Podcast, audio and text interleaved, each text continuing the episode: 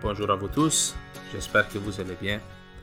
Aujourd'hui, vous écoutez la première émission de MBE Podcast.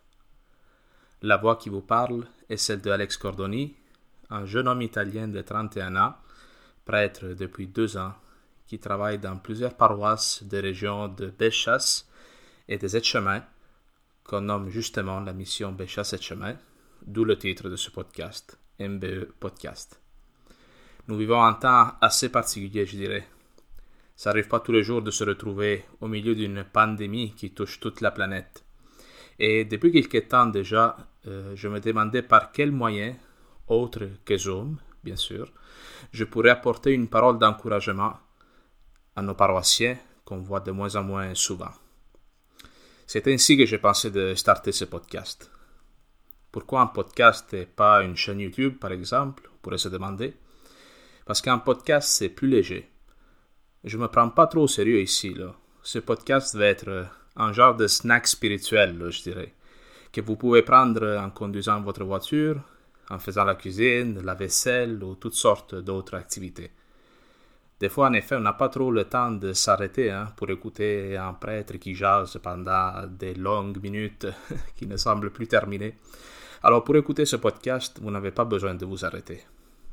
Il s'agit vraiment d'un moyen pour habiller vos temps morts, des fois, d'une manière différente. Laissez une chance à Dieu de, de nous parler.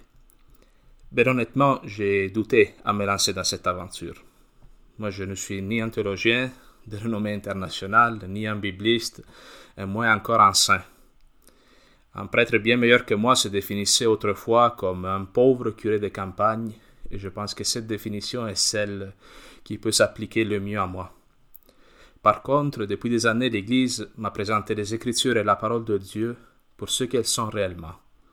Non pas un texte historique plat ou un manuel de théologie inutile, mais comme une parole qui est différente de toutes les autres et qui permet à ceux qui l'écoutent vraiment de connaître Dieu et de se connaître soi-même aussi.